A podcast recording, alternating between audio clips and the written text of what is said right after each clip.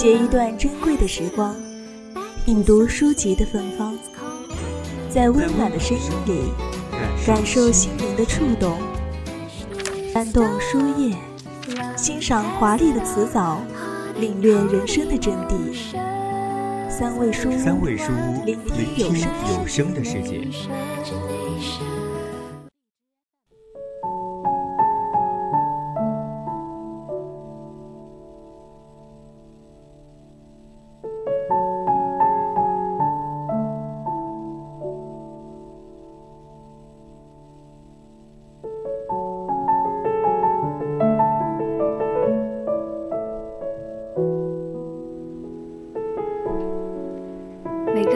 中都有一个超级英雄，不管在什么情况下，他都会站在你的这一边，为了他去跟全世界拼命。他可能是爸爸，也可能是外婆，但是就算是超级英雄，也有失去超能力的那一天。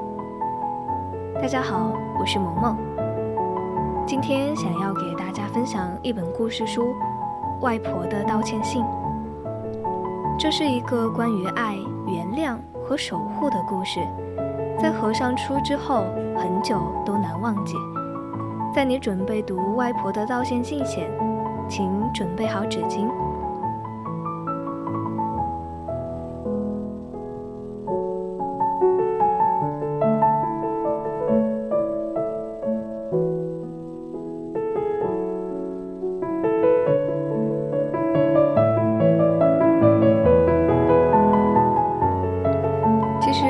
果错过了这本书，你一定无法原谅自己。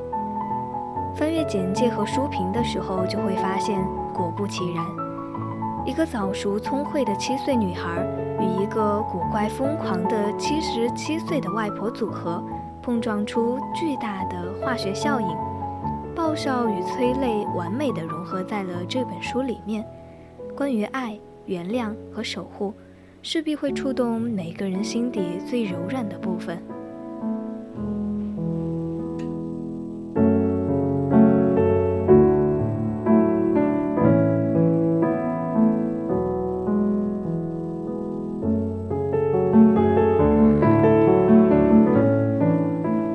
书中的女主人公艾莎，她是一个早慧但是超级可爱的七岁女孩，在这个世界上。她最爱的人依次是他的外婆哈利波特，还有维基百科。由于他拥有超出同龄人的情商和一些智商，他显得特别的过于人，因此就常常被同学欺负。艾莎的外婆七十七岁，她的初次登场就让人大吃一惊。她给雪人穿上衣服，让邻居误认为有人从阳台上跌下楼。敞着浴袍站在阳台上，用彩弹枪射楼下的人，边开车边吃烤肉，却喊艾莎换挡。这些疯狂的行为可谓是罄竹难书。这样一个看似不负责任的外婆，却是艾莎唯一的朋友。在她受伤害怕的时候，带领她进入童话世界，经历冒险故事，躲避现实的打击和恐惧。当艾莎在学校受尽了屈辱，外婆就用自己做的傻事帮艾莎改写记忆。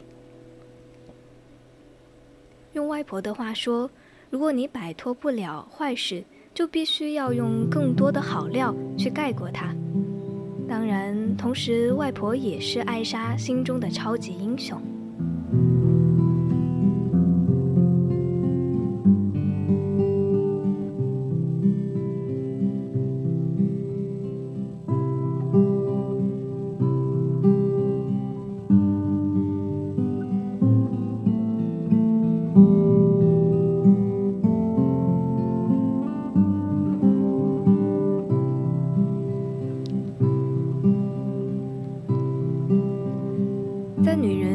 相夫教子的年代，外婆她不顾反对，成为了一名外科医生，在全世界救死扶伤。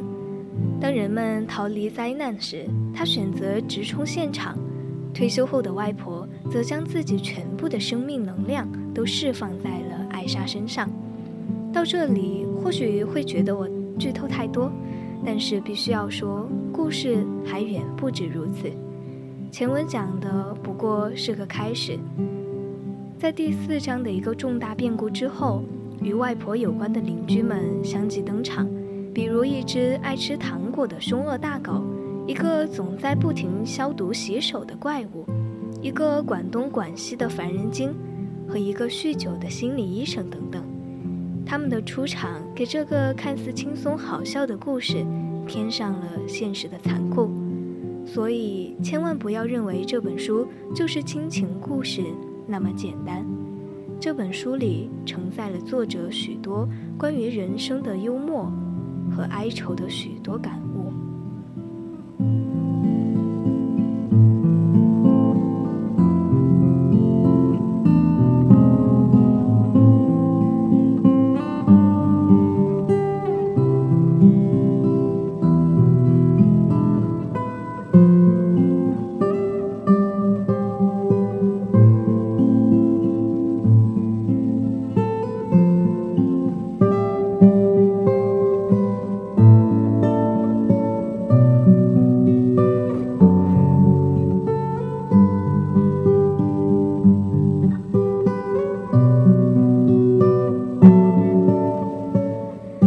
写下这样这本书的瑞典人，他的作者呢就是我们的弗雷德里克·巴克曼。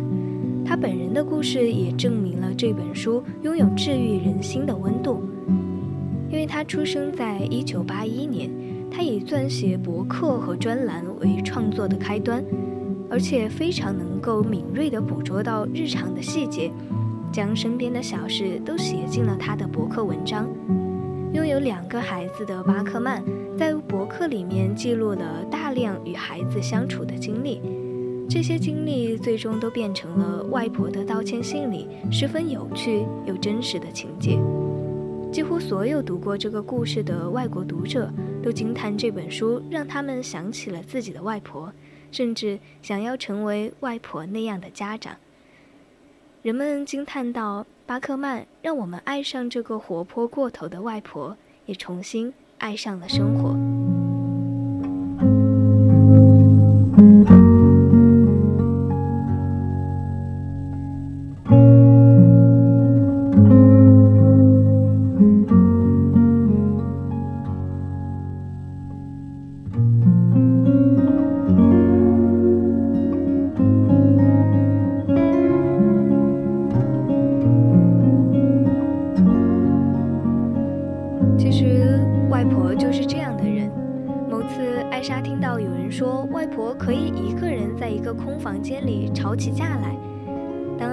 这句话告诉外婆时，她很生气，竟然反问出一个不合逻辑的问题：“如果是房间先找茬呢？”有时候，外婆就是这样的语不惊人。她曾经在医院里抽烟，惊动了火灾报警器，在保安强制她灭烟时，她大声咆哮。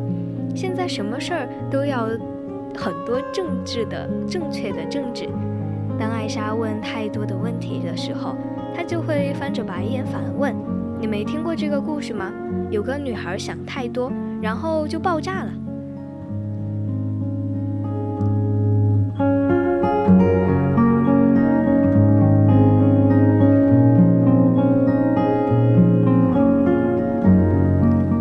其实，这本书的作者巴克曼在一次采访中道出了外婆的道歉信中一个很重要的观点。勇敢地去做与众不同的自己，这是我们生来的权利。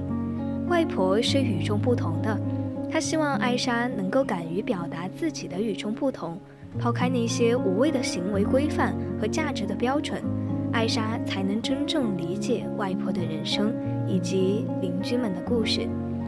如今销量也证明了巴洛克式的这种修诙谐、特别治愈的故事受到了广泛的欢迎。面对粉丝的追捧，他很冷静。有一部关于一个人的纪录片，里面的作者在一次签名会上，有一个读者问他：“为什么你的故事能够打动我，甚至让我为之流泪？”莫里森回答说：“我只能说，我的作品是将打动我的那些东西广散扩散给你们。他说的很准确，就像是一根连接你我的电线。当我的故事打动我自己的时候，我希望电线那头的你也被点亮。